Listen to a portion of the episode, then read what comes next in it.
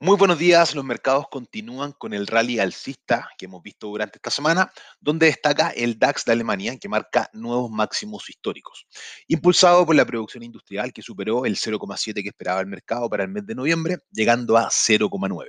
y también apoyado por el impulso que recibiría la economía europea por el Fondo Europeo de Recuperación. Los futuros en Wall Street también cotizan al alza, donde en la sesión de ayer vimos nuevos máximos históricos para el S&P y el Dow Jones, a la espera de lo que pase hoy a las 10.30 con las nóminas no agrícolas para el mes de diciembre, que se espera un dato de 71.000 nuevos puestos de trabajo.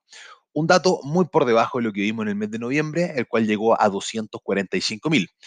De tener un dato igual o más bajo a lo esperado, se confirmaría que la economía en Estados Unidos necesita de un mayor apoyo, lo que ratificaría las expectativas de un aumento en el gasto fiscal.